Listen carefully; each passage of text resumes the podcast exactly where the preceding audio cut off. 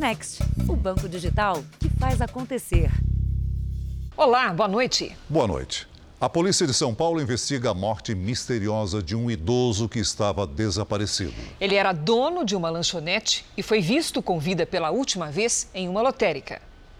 No clube onde ficava a lanchonete, ele era conhecido como o Giba do Barzinho, um segundo avô para a criançada. Ele parece que não era dono da lanchonete, ele parece que era amigo de todo mundo. Sentava na mesa com a gente, batia papo, oferecia as coisas para a gente com aquela com aquele respeito, com aquela delicadeza. Na quarta-feira, Gilberto, de 65 anos, que vivia sozinho, manteve a rotina. Almoçou na casa de uma parente e veio para esta lotérica. Pelo relógio da câmera de segurança, eram 3h44 da quarta-feira 13, quando o seu Gilberto, depois de passar pela lotérica, onde toda semana participava de um bolão, veio até aqui e saiu sozinho em seu automóvel foi o último registro dele vivo. Sempre foi bem sozinho aqui, conferir o jogo, levar o jogo, pagar a conta, é rotina normal. Não demorou para familiares notarem o sumiço. Não atendia, não atendia. Aí um começou a passar para o outro. Olha, você falou com o Beto hoje? Não, não falei. Ligar, ligar, ligar, ligar, ligar, até que a gente teve que ir na polícia. O Gilberto sumiu em Osasco mas o corpo dele foi encontrado aqui na Vila Brasilândia, zona norte de São Paulo, a 30 quilômetros de distância, naquele córrego. A família diz que foram registradas transferências da conta bancária de Gilberto depois do sumiço. Ele foi morto com um tiro na cabeça. A polícia investiga se foi crime de latrocínio, roubo seguido de morte. O carro de Gilberto ainda não foi encontrado. Que a polícia resolva isso deixe um mundo melhor para a gente, porque é muita violência, muito triste. Veja agora outros destaques do dia. Ministra do Supremo pede parecer à Procuradoria-Geral da República em ação que acusa o senador Alcolumbre de crime. Reprovação ao ministro Paulo Guedes sobe nove pontos percentuais. Estados Unidos autorizam a entrada de viajantes totalmente imunizados. Tempestade e tornado de areia atingem Campo Grande. E na série especial, o momento em que o menor infrator precisa escolher entre continuar no crime ou mudar de vida.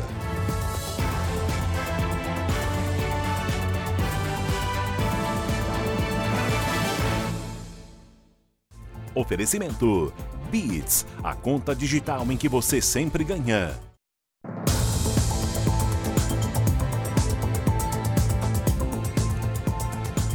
No Rio de Janeiro, dois motoristas de aplicativo foram mortos durante o trabalho. Violência que atinge cada vez mais profissionais.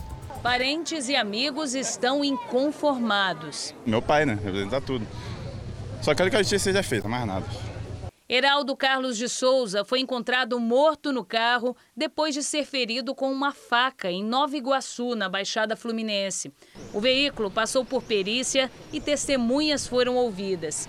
Dois dias antes, na mesma região, outro motorista foi morto ao entrar por engano em uma comunidade. O militar do Exército, Flávio Amaral, de 21 anos, foi atingido por um tiro de fuzil. Os disparos no veículo teriam sido feitos por traficantes.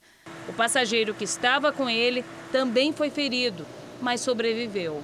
Infelizmente, a gente não pede uma morte trágica dessa, né? Era um garoto, meu amigo, muito amado pela família, entendeu? Tanto é que a família está destruída. Casos como esses refletem bem a insegurança vivida por motoristas de aplicativo em todo o país. Só esse ano, até agora, sete profissionais aqui no Rio de Janeiro foram baleados enquanto levavam passageiros. Quatro deles morreram. A violência que cresce sem freio já é maior do que a registrada em todo o ano passado. Uma plataforma digital usada por motoristas de aplicativo registrou no Amazonas, em um ano e meio, mais de 14 mil pedidos de ajuda, uma média de 25 por dia. Na sequência, aparecem os estados do Pará e do Paraná. Quem precisa enfrentar todos os dias o perigo nas ruas tem medo. Estou bastante preocupada. A gente está na rua rodando o dia todo, não sabe exatamente o que vai acontecer e a gente fica com uma sensação de impotência. Com mais de 14 milhões de desempregados e uma inflação acima dos 10% nos últimos 12 meses, disparou o número de pessoas que enfrentam a fome nas cidades brasileiras. Enquanto isso, famílias que têm o que comer desperdiçam toneladas de alimentos todos os anos. Quando sai de casa todo dia, a Marli só tem um pensamento. Não posso voltar de mão vazia. Ela procura o que outros jogaram fora.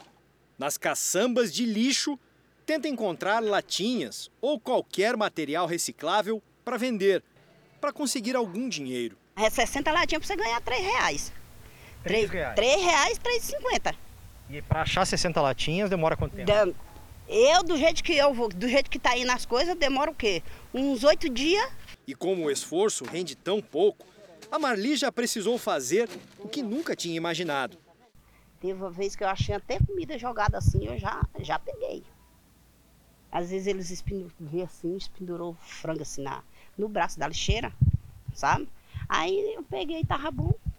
Não ter acesso à alimentação básica necessária é a situação de um número impressionante de brasileiros. Segundo uma pesquisa, quase 117 milhões, mais da metade da população, não conseguem comer hoje como deveriam. E entre essas pessoas, a condição mais grave é de 19 milhões que estão passando fome. Ao mesmo tempo, um outro levantamento mostra como é grande o desperdício aqui no país. A gente joga fora comida que poderia alimentar muita gente com fome. O estudo da Embrapa estima um desperdício de quase 129 quilos de alimentos por família ao ano. E se é uma média, significa que as sobras dos brasileiros com melhor condição financeira são muito mais do que isso retrato de uma desigualdade profunda. Quase metade da população brasileira que não consegue ter uma dieta tão diversificada e saudável por questões de renda, né, por ter baixa renda.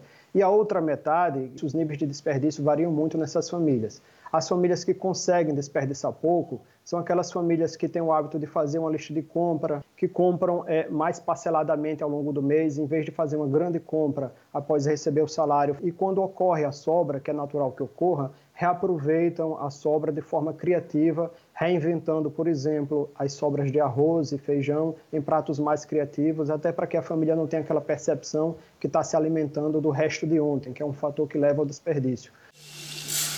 No almoço da Marli hoje, tinha arroz. Só arroz. Faltam comida e palavras. Muito humilhante. A gente viver sem as coisas, viver sem comer.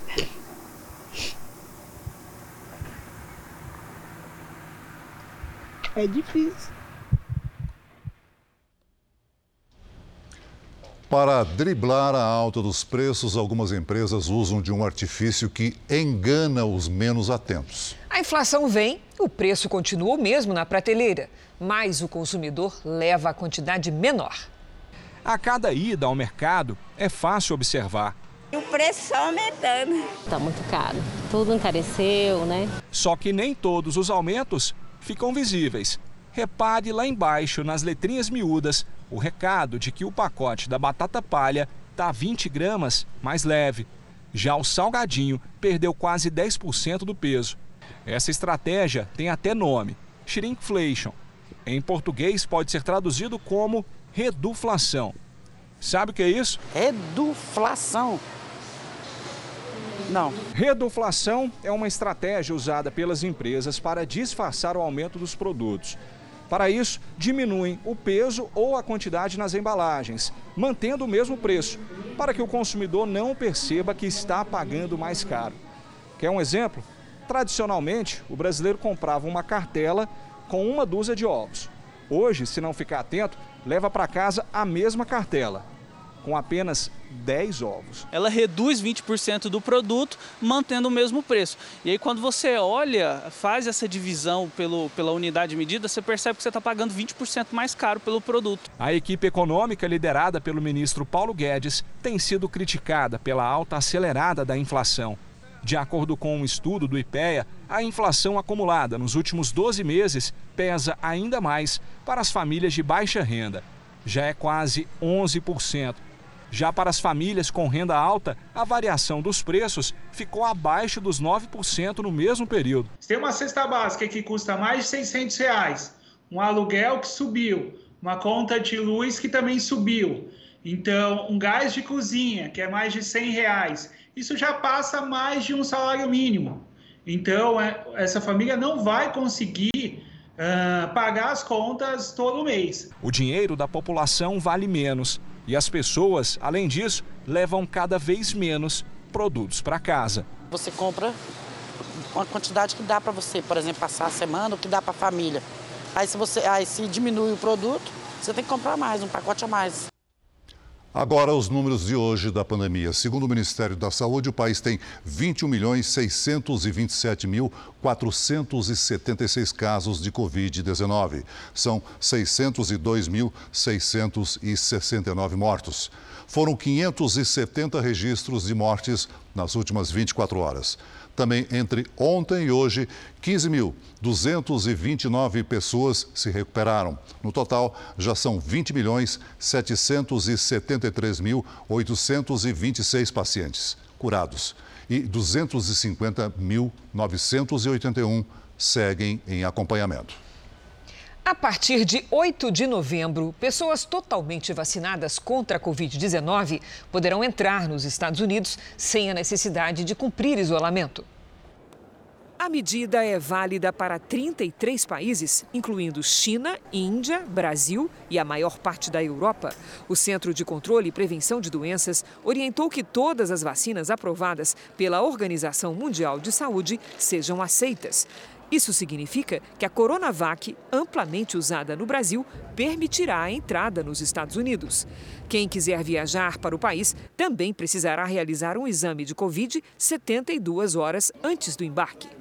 Os Estados Unidos ficaram fechados para viagens não essenciais por 19 meses. As fronteiras terrestres com o México e o Canadá também serão abertas. Em Londres, um parlamentar conservador foi assassinado por um homem armado com uma faca durante um encontro com eleitores. A agressão foi dentro de uma igreja no leste da capital britânica. O parlamentar David Ames, de 69 anos, era do Partido Conservador, o mesmo do primeiro-ministro britânico Boris Johnson. Segundo testemunhas, ele foi surpreendido por um homem armado com uma faca e levou vários golpes. O parlamentar chegou a ser socorrido, mas não resistiu aos ferimentos. O agressor é um homem de 25 anos que foi preso em seguida. A polícia não sabe a motivação do ataque. David Ames fazia parte do parlamento britânico desde a década de 80.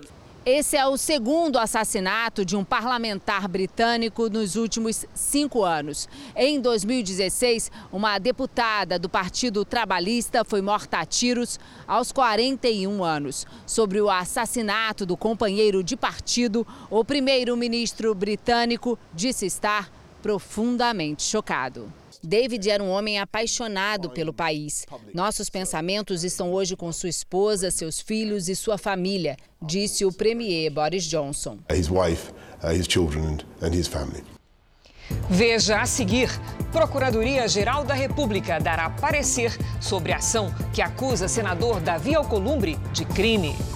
E na série especial, o delicado momento em que um adolescente privado de liberdade volta às ruas e precisa encarar o desafio de mudar de vida.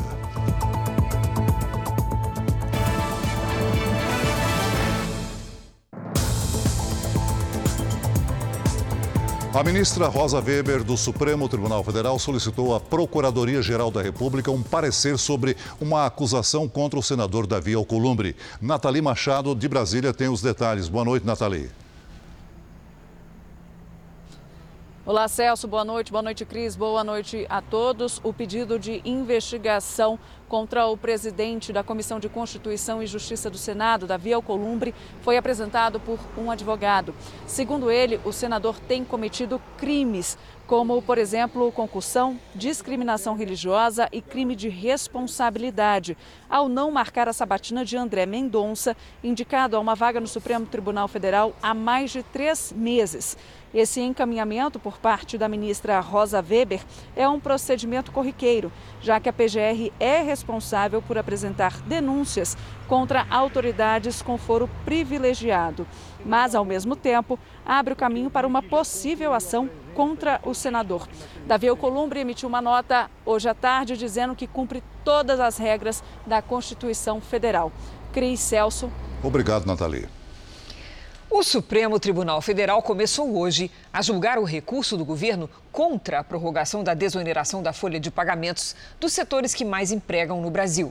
O benefício termina em dezembro e, se for cancelado antes disso, afetará quase 60 mil empresas que geram 3 milhões de postos de trabalho. O ministro Alexandre de Moraes, do Supremo Tribunal Federal, suspendeu a análise do caso no plenário virtual da Corte, onde os votos são inseridos em sistema eletrônico. A Advocacia Geral da União questiona a derrubada do veto do presidente Jair Bolsonaro ao projeto que prorrogou a desoneração da folha até o fim deste ano para 17 setores da economia. O governo argumenta que poderá deixar de receber quase 10 bilhões de reais de contribuição previdenciária, o que causa impacto no orçamento da União. O julgamento foi suspenso depois do voto do relator no tribunal, ministro Ricardo Lewandowski, a favor de manter o benefício por entender que o momento é de preservação de empregos. A tendência da maioria dos ministros é de manter a decisão do relator. Caberá ao presidente do Supremo, Luiz Fux, definir a data para continuar o julgamento. Em outra frente, o Congresso discute a manutenção da desoneração para evitar uma explosão do desemprego. Uma das áreas mais afetadas será a de serviços. A Associação Brasileira de Teleserviços prevê a perda de quase meio milhão de postos sem a desoneração da folha. Hoje, o setor emprega mais ou menos 1 milhão e 400 mil pessoas. Um detalhe importante é que muitas dessas pessoas estão em cidades pequenas, onde essas empresas eh, são os maiores empregadores. Então, você imagina, e nós estimamos que se vier a oneração da folha novamente, no nosso setor nós vamos ter algo em torno, sei lá o que, de 400, 500 mil pessoas que vão ser uh, demitidas, perder seu emprego, porque não tem como repassar esse custo. Com a prorrogação da lei da desoneração até dezembro de 2022, as empresas podem escolher a fórmula de cálculo de contribuição previdenciária, o que mais incide no custo do funcionário. 20% sobre a folha de pagamento ou de 1 a 4,5% da receita bruta. 17 setores são beneficiados atualmente com a medida. Em momentos de crise econômica, quando o governo, por consequência, arrecada menos, tudo que o governo não deve fazer é aumentar impostos. Ele deve desonerar, pois as empresas enfrentam dificuldades financeiras e dessa forma, com a desoneração, elas vão ter mais condições de se recuperar e manter os empregos. A Comissão de Constituição e Justiça da Câmara analisa uma proposta do deputado Efraim Filho do DEM que prorrogaria o benefício até 2026. Imprescindível que o Congresso Nacional aprove essa matéria, trazendo segurança jurídica para os setores que mais empregam no Brasil. O relator da proposta na CCJ, o deputado federal Marcelo Freitas, do PSL, já apresentou parecer favorável à prorrogação da medida com possibilidade de estender o benefício a mais 17 setores. Se nós não prorrogarmos a desoneração, há um risco iminente de que tenhamos, a partir do ano que vem, mais 3 milhões de desempregados. Nós estamos incluindo outros 17 setores e outros 17 setores que empregam aproximadamente mais outros 6 milhões de pessoas. Então, são setores extremamente empregadores em algo que de fato irá acontecer o crescimento econômico de nosso país. A expectativa é que o relatório de Freitas seja votado na próxima semana e depois siga para análise do Senado. Depois de meses de estiagem, a paisagem mudou no Paraná. Cidades do oeste do estado já registraram o dobro da chuva esperada para este mês. A sexta-feira foi marcada por temporais com ventania. Como será que vai ser o nosso fim de semana? Vamos saber com a Lidiane Sayuri. Boa noite, Lid. Esse tempo vai migrar para outras regiões? Vai sim, Cris. Boa noite para você, Celso, para quem nos acompanha. Olha só, uma nova frente fria chegou ao Paraná e é ela que deixou muitas nuvens pelo estado. Daqui a pouco ela avança e chega a São Paulo. No sudeste e no centro-oeste, o sábado será de chuva a qualquer hora. E onde chover, pode ser forte. Até sábado de manhã, o risco de temporais é maior, com rajadas de vento, granizo e trovoadas. No sul, mar agitado. Em Roraima, no Amapá e no interior do Nordeste, tempo firme. No sábado à tarde, em Porto Alegre, faz até 19 graus. No Rio de Janeiro, em Aracaju, 30. Em Brasília, 28. Em Teresina, 38 e até 33 em Manaus. Em São Paulo, a chuva segue até o começo da semana que vem. Sábado com pancadas de chuva e máxima de 26 graus. Domingo chuvoso e frio, com 18. E essa temperatura se mantém mais baixa na segunda e na terça. Abrimos o Tempo Delivery de hoje com mensagem do Nordeste. Pedido do Luiz de Cruz das Almas, Bahia. Vamos lá, Celso. Oi, Luiz. Seguinte, o sábado começa ensolarado e pode chover de leve pela manhã. À tarde faz até 30 graus. No domingo e na segunda, as pancadas de chuva acontecem à tarde e à noite, máximas de 29 e 30. Vamos agora para o sul. Rose é de Marechal Cândido Rondon, Lide. Vamos lá, Rose. Olha, fim de semana para você sem chuva, mas com muitas nuvens. E por causa da nebulosidade, a temperatura não sobe muito. Máximas de 22 e de 23 graus. Faça como eles e participe do Tempo Delivery pelas redes sociais. Basta mandar uma mensagem com a hashtag você no JR. Bom fim de semana, gente. Para você também, Lidy. Obrigada. Veja a seguir: reprovação ao ministro Paulo Guedes sobe nove pontos percentuais. E na série especial, o dia em que um jovem infrator ganha a liberdade e precisa escolher entre mudar de vida ou voltar para o crime.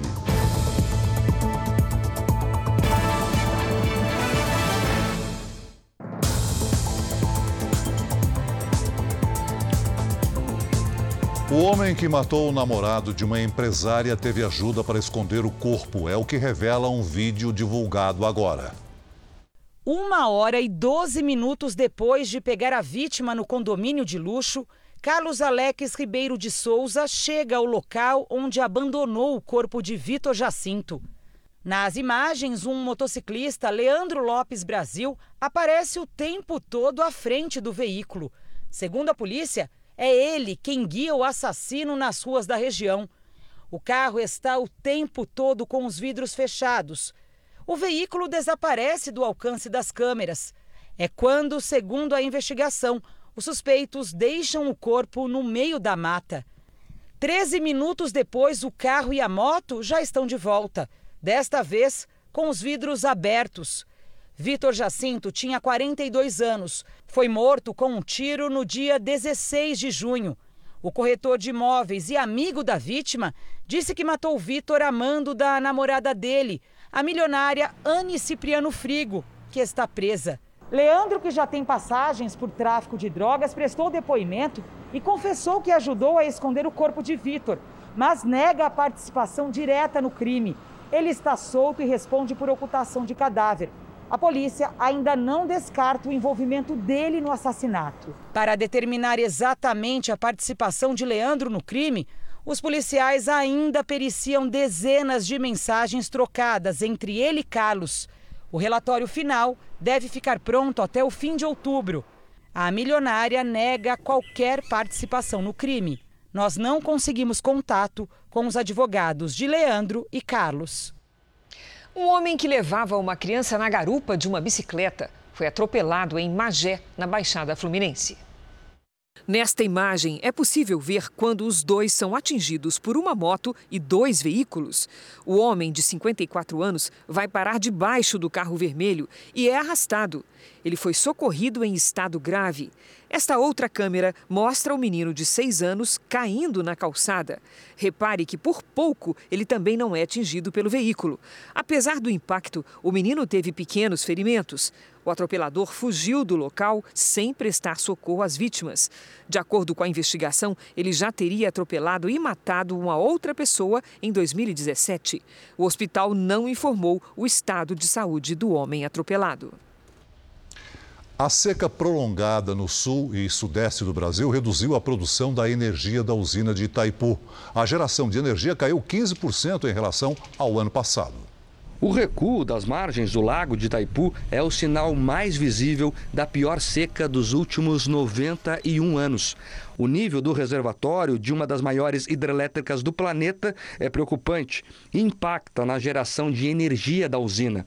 A queda na produção é de 15% em relação ao mesmo período do ano passado. E quando se leva em conta toda a história de Itaipu, a redução é de 35% comparado aos recordes de geração da hidrelétrica. O superintendente do lado paraguaio de Itaipu, Hugo Zarate, diz que a falta d'água não deve ser resolvida nos próximos meses e que no início do ano que vem a situação estará bastante complicada. Em termos de armazenamento de água. A seca histórica não prejudica apenas Itaipu. Pelo menos três usinas da bacia do Rio Paraná, Jupiá, Ilha Solteira e Porto Primavera também estão com os reservatórios baixos. Além da geração de energia, a falta de chuvas também impacta na navegação. O Rio Paraná, que abastece a usina de Itaipu, é uma das principais hidrovias comerciais da América do Sul, passando por Brasil, Paraguai e Argentina. Ele atingiu seu nível mais baixo em quase 80 anos, afetando o transporte de mercadorias, com os navios tendo que reduzir sua tonelagem para continuar navegando.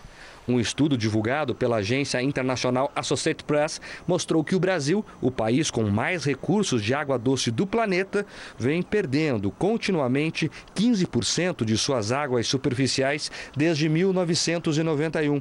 Os dados deste ano não foram incluídos. Mato Grosso do Sul enfrentou nesta tarde uma tempestade de poeira e vendaval. A nuvem de poeira veio pelo sul do estado e em poucos minutos atingiu a capital Campo Grande. Moradores registraram o dia virando noite. As rajadas de vento chegaram a 90 quilômetros por hora. Esta árvore gigante caiu num estacionamento e atingiu vários carros. Uma pessoa ficou ferida. A ventania durou menos de meia hora aqui em Campo Grande, mas deixou um rastro de destruição. Bairros inteiros ficaram sem energia elétrica e os pontos de atendimento contra a Covid-19 tiveram de suspender os atendimentos. No interior do estado, mais estragos. A cidade de Dourados decretou situação de emergência. Na região do Pantanal, uma embarcação virou no Rio Paraguai. Sete pessoas estão desaparecidas. O presidente Bolsonaro reuniu hoje em Brasília ao menos sete ministros para discutir a possível prorrogação do auxílio emergencial. Chamou a atenção a ausência do ministro da Economia, Paulo Guedes.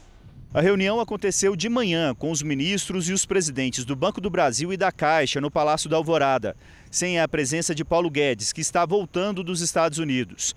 Foi discutido se o governo vai ou não prorrogar o auxílio emergencial ou apostar todas as fichas no Auxílio Brasil, que pode substituir o Bolsa Família. Para que o Auxílio Brasil seja lançado, é preciso conseguir espaço no orçamento para cobrir a despesa no ano que vem. A ideia do governo é ampliar o atendimento do atual Bolsa Família de 14 para 17 milhões de beneficiários e aumentar o valor de 190 para algo em torno de 300 reais. Nesse caso, são necessárias as aprovações de duas propostas no Congresso. A que trata do pagamento de precatórios, as dívidas judiciais da União e a reforma do imposto de renda. Prorrogar o auxílio emergencial pode ser uma solução mais simples, feita por medida provisória. Isso porque o auxílio emergencial é feito por meio do orçamento de guerra fora do teto de gastos públicos. A equipe econômica critica essa medida porque pode demonstrar descontrole dos gastos e provocar mais aumento da inflação. Já a área política do governo defende prorrogar o auxílio emergencial focando nas eleições do ano que vem. E o Ministério de Minas e Energia passou a analisar o pedido do presidente para que seja alterada a bandeira tarifária da conta de luz. Jair Bolsonaro afirmou ontem que iria determinar ao ministro Bento Albuquerque a redução da tarifa extra. Nós convidamos você agora a acompanhar aqui no telão uma notícia que está em destaque no portal R7. O presidente do Senado, Rodrigo Pacheco, defende que a privatização da Petrobras não é assunto para ser tratado neste momento. Ontem, o presidente Jair Bolsonaro havia dito que tinha vontade de privatizar a empresa. Para Pacheco, o conceito de privatização tem de ser trabalhado e o momento para isso não é agora. Para ler esta e outras notícias, aponte a câmera do celular para o QR Code que aparece aí na sua tela ou acesse r7.com. Com investigação na reta final, senadores divulgaram hoje uma lista preliminar dos crimes e dos prováveis indiciados pela CPI da pandemia. A leitura do relatório vai acontecer na próxima terça-feira. O esboço do texto foi avaliado por juristas e discutido pelo relator com o presidente da CPI, o senador Omar Aziz. Renan Calheiros está decidido a propor o indiciamento do presidente Jair Bolsonaro por 11 crimes, dois a mais do que o relator tinha listado inicialmente. Prevaricação, crime contra a humanidade, crime de responsabilidade, incitação ao crime, epidemia com resultado de morte, charlatanismo, genocídio de indígenas, infração de medida sanitária preventiva, emprego irregular de verbas públicas, homicídio comissivo por omissão no enfrentamento à pandemia e falsificação de documento particular. O relator tenta inventar crime e imputar ao presidente da República, e de maneira inconstitucional. Né? O presidente da República não é e não pode ser investigado por CPI.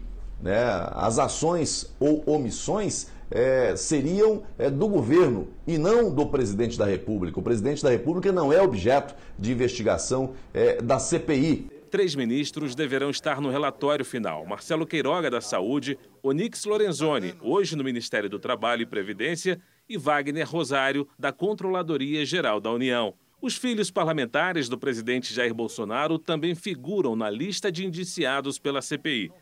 O senador Flávio Bolsonaro, por incitação ao crime, improbidade administrativa e advocacia administrativa.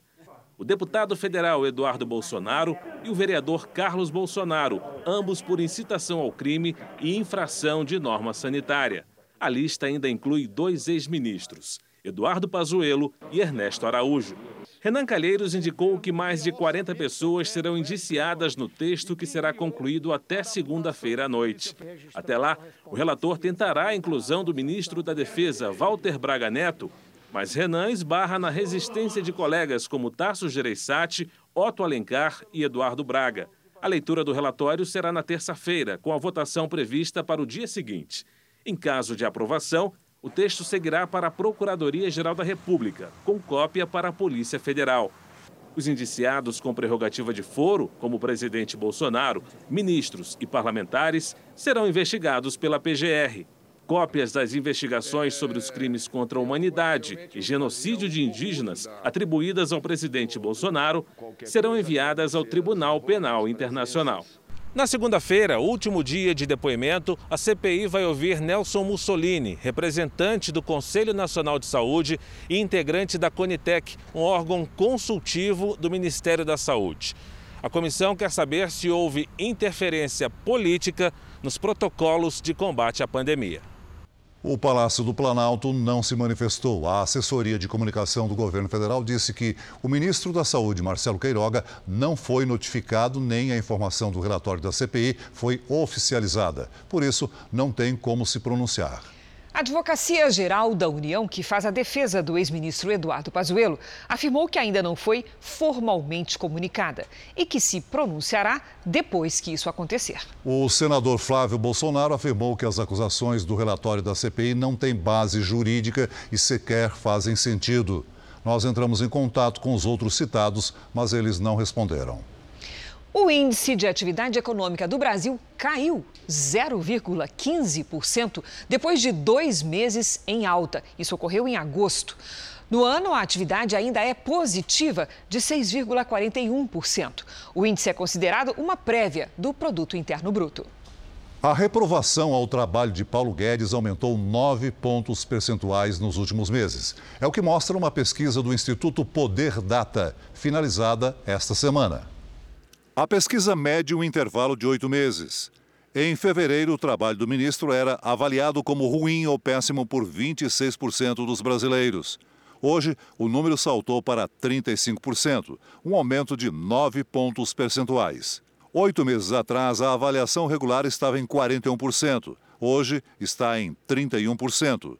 O número dos que acham que Paulo Guedes faz um ótimo ou bom trabalho também caiu eram 28% em fevereiro. Hoje, 25% avaliam positivamente o ministro. Em fevereiro, 5% não sabiam avaliar o ministro. Hoje, são 9%. A pesquisa foi realizada entre os dias 11 e 13 desse mês. Ao todo, foram ouvidas 2.500 pessoas em 469 cidades do país. A margem de erro é de dois pontos percentuais. Mais da metade das mortes por Covid-19 poderiam ter sido evitadas no Brasil se as cidades tivessem os índices de Belo Horizonte. É o que mostra um estudo sobre a gestão da pandemia em 14 capitais do país. Túlio foi internado com Covid-19 em janeiro. Chegou a ser entubado e, depois de dois meses no hospital, recebeu alta. Graças a Deus, agora 100% recuperado. O confeiteiro é uma das muitas vidas salvas pelos médicos. Segundo uma pesquisa do Imperial College de Londres, se os recursos de saúde fossem melhor aplicados no país, milhares de brasileiros também poderiam estar contando suas histórias, como Túlio. Os pesquisadores estudaram os dados de 14 capitais e encontraram em Belo Horizonte um bom exemplo de atendimento aos infectados pelo coronavírus. A conclusão do estudo é que 328 mil mortes teriam sido evitadas se as outras cidades tivessem a mesma gestão da pandemia adotada aqui. Esse estudo nos mostra também de modo muito claro que, infelizmente, o acesso à saúde não, é, não acontece de modo homogêneo no país, né?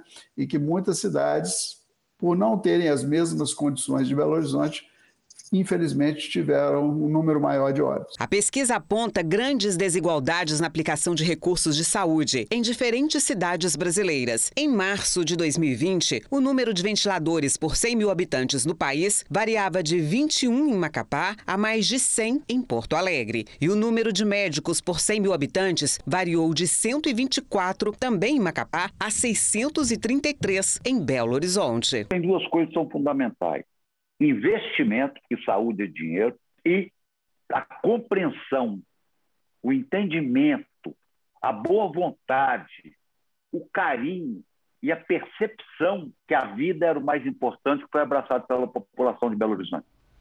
No telão do JR agora, o andamento da vacinação em todo o país. Acompanhe comigo. Nas últimas 24 horas, somadas as aplicações da primeira, segunda e terceira doses, mais de 1 milhão 242 mil pessoas receberam a vacina contra a Covid-19. Hoje o Brasil tem quase 151 milhões de vacinados com a primeira dose e 48% da população, mais de 103 milhões de pessoas, com a segunda dose ou a dose única. No Pará, mais de 4 milhões 991 mil pessoas tomaram a primeira dose contra a Covid-19, ou seja, mais de 56% da população. Em Sergipe, mais de 70% das pessoas cumpriram a primeira etapa da vacinação, ou seja, mais de 1 milhão 638 mil pessoas. Em Goiás, mais de 68% dos moradores estão vacinados com a primeira dose. Isso significa que são mais de quase 5 milhões de pessoas. No Rio de de Janeiro, mais de 12 milhões 310 mil pessoas receberam a primeira dose da vacina, o que representa cerca de 70% da população. No nosso portal r7.com, você pode acompanhar a situação de todos os estados no mapa interativo. A Agência Reguladora de Saúde americana autorizou a dose de reforço da vacina da Janssen. Outro imunizante fabricado pela Moderna também será analisado. Quase 40% da população mundial já foi totalmente vacinada contra o coronavírus.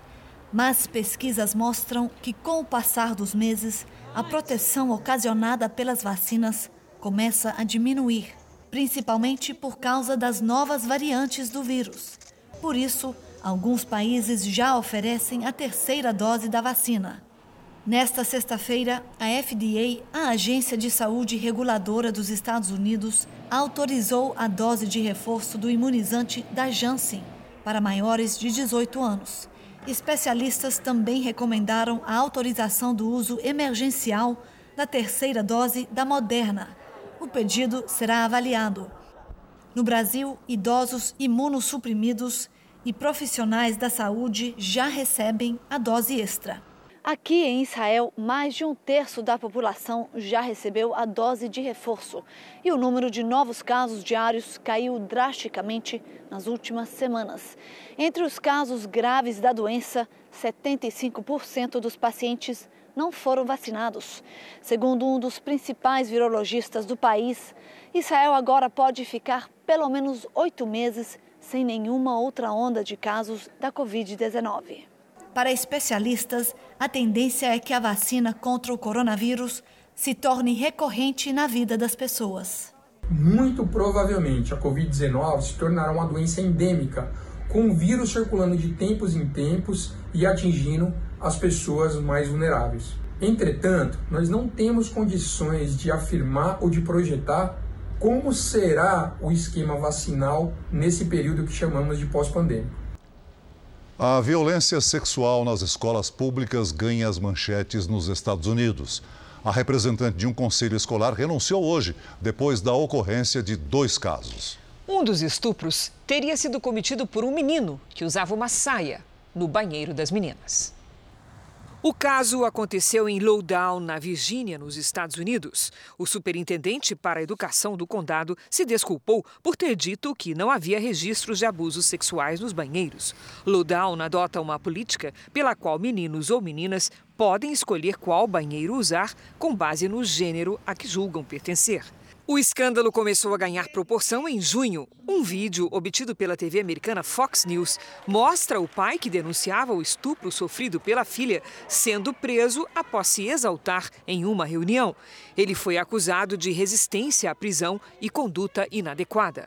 O suposto agressor é um adolescente de 14 anos. A violência teria acontecido no banheiro feminino, com o menino usando uma saia. Dois meses depois, o mesmo adolescente teria cometido um segundo estupro em uma segunda escola. O representante de uma associação de pais diz que o problema vai além desses dois casos de estupro. E a política para as escolas públicas deve continuar a ser discutida na comunidade. Hoje é o Dia do Professor, data para comemorar a profissão escolhida por 2 milhões e meio de brasileiros. Educadores que relatam dificuldades na sala de aula, mas que também se declaram orgulhosos por participar da formação dos cidadãos. É na garagem de casa, na periferia de Itapevi, na Grande São Paulo, que Dona Vera dá aulas para crianças e adolescentes do bairro. A filha Daniele também ajuda. Nós fazemos esse trabalho para incentivar a transformação que a gente quer ver no mundo. Então, nós colocamos esse projeto de ajudá-los a realizar seus sonhos através da educação.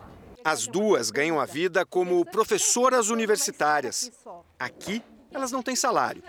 Todas as aulas são de graça ganha carinho, ganha amor, ganha amigos e a realização pessoal. A dedicação de Dona Vera e Daniele nos remete a Elizabeth Tátia, personagem de Quando Chama o Coração, a série exibida pela Record TV. Eu sou Elizabeth Thatcher, a nova professora. Inspirada no livro da escritora canadense Janet Oak, Quando Chama o Coração, conta a história da professora rica que troca o luxo da cidade pela simplicidade do campo e decide dar aulas num vilarejo arrasado depois da explosão de uma mina de carvão. Seus pais me deram a incumbência de dar a vocês uma boa educação, então vocês podem se tornar o que desejarem. A trama se passa no início dos anos 1900 e traz a luta da professora para seguir a vocação de ensinar. Em qualquer época e em qualquer lugar do mundo, ser professor é isso mesmo, vocação. E no Brasil, eles ainda lidam com outras dificuldades.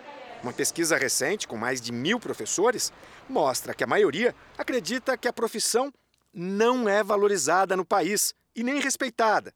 Apesar disso, a categoria segue motivada e realizada profissionalmente quando você vê na pesquisa que 90% dos professores diz que tem orgulho em ser professor, porque sabe que faz a diferença de uma, de uma coisa muito maior, né? Dona Vera e Daniele são um exemplo dessa condição. As aulas improvisadas na garagem e nas comunidades começaram em 2009, mas agora vão ter um local próprio. Mãe e filha, há dois anos, com os salários de professoras, começaram a construir uma escola. Aqui mesmo, nos fundos da casa da Dona Vera. Duas salas já estão prontas e todas as aulas vão continuar de graça. Coisa de professor. Professor é uma doação, é doação, é se doar. Não só conhecimento, mas doar amor também. E você pode acompanhar a série Quando Chama o Coração, de segunda a sexta, às 15 para as 10 da noite, aqui na tela da Record. Na última reportagem da nossa série especial, nós acompanhamos em detalhes o dia em que um adolescente que cumpre medida socioeducativa por tráfico de drogas ganhou a liberdade. Esse é um momento delicado, pois o jovem vai reencontrar os amigos da rua e terá de tomar uma decisão: voltar para o crime ou mudar de vida.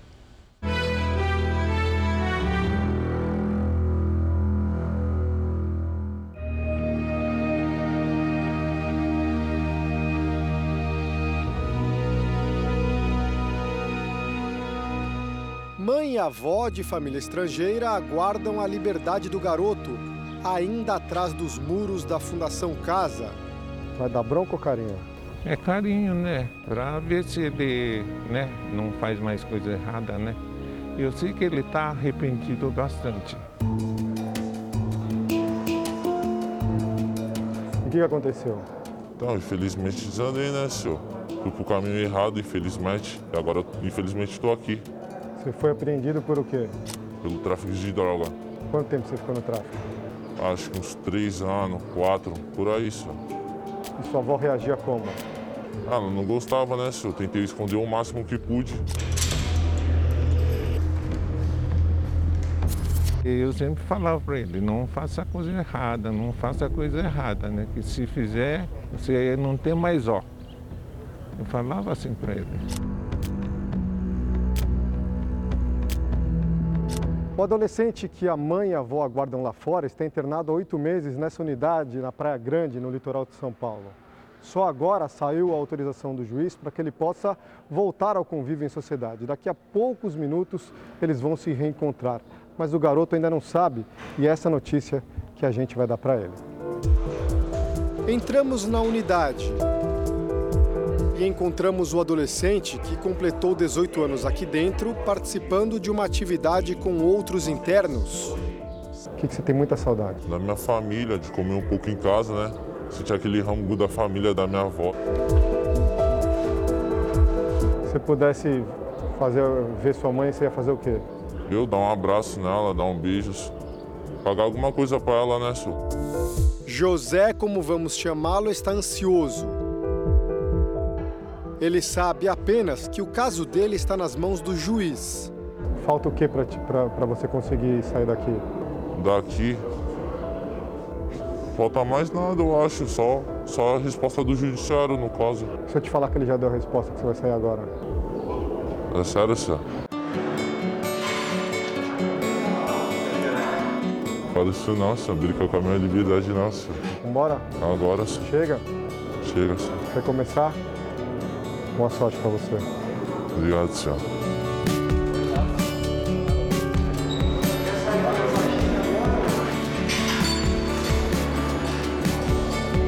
Eu posso dar um abraço, senhor? Pode, só saber.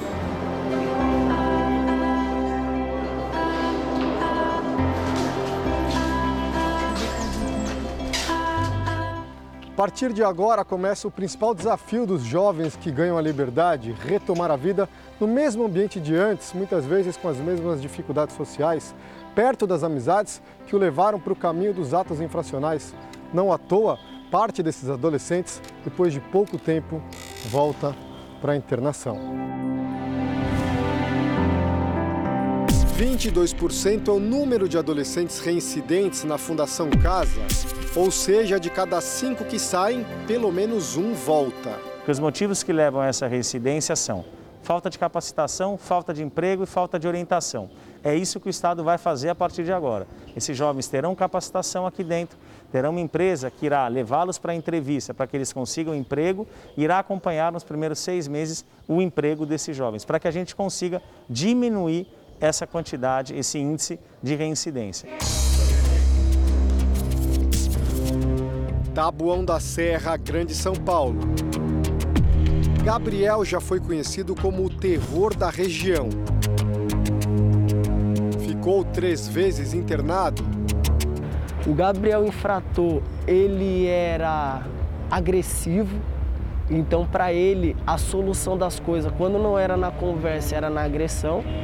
O rapaz, agora com 21 anos, conta como era a rotina de roubos. Eu elaborava o que ia ser feito, eles esperavam eu elaborar E quando eu estava nesse momento, era muito calculista, muito frio, muito normal.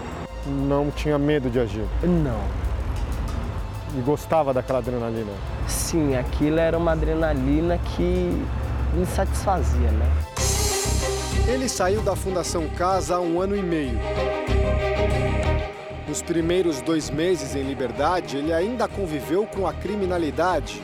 Eu fui tentar arrumar um serviço que foi o meu primeiro emprego, não foi registrado, só para entregar móveis num caminhão terceirizado. Só que ali eu ainda convivia no meio da maloqueiragem. Como? Como eu usava droga junto com eles, eu madrugava junto com eles e ali eu estava envolvido no meio com eles. E Gabriel voltou a assaltar. E eles me fizeram um convite para fazer parte de um time. Time esse que furtava residências de luxo e eu aceitei esse convite. Esse último furto que eu participei foi dentre duas a três horas da manhã que eu fui pego dentro da casa junto com outro menor de idade. O rapaz pagou fiança, foi solto e garante que mudou completamente de vida. Ele aproveitou o que aprendeu nos cursos profissionalizantes da Fundação Casa e se tornou um vendedor de uma empresa de pisos. Inteligente falante, agora ele ganha dinheiro de forma honesta. Qual foi o orçamento do pintor que ele te passou, seu cérebro? Para poder ver se eu consigo cobrir, porque eu já estou com o valor aqui na mão. A renda de R$ 1.800 por mês é bem menor do que os valores que recebia no crime. Quando eu comecei a mudar de vida, isso me incomodava. Hoje não me incomoda mais por quê? Porque eu entendi em que o dinheiro que eu tinha não me dava a liberdade de vida que eu tenho hoje com pouco. Além da rotina do trabalho, o Gabriel passa horas por dia estudando. O plano dele é cursar já no ano que vem faculdade de letras. Mas apesar dessa mudança de comportamento que ele faz questão de mostrar ao mundo, o Gabriel ainda convive com os fantasmas do passado.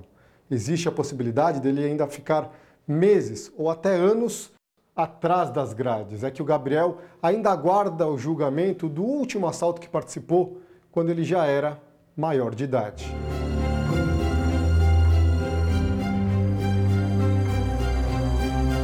Eu creio que por tudo que eu fiz até hoje e tudo que eu continuo fazendo, eu tenho a possibilidade de ser inocentado, né? E se não for? Se não for, eu vou ter que conviver com, com o que eu plantei. Porque é a lei da semeadura, né? Tudo que a gente planta hoje, a gente vai colher amanhã. Isso vai, de alguma forma, impedir a sua volta por cima? Não, isso não impede porque a pessoa que eu escolhi ser hoje e o ser humano que eu escolhi dar orgulho para minha mãe, ele não volta mais atrás.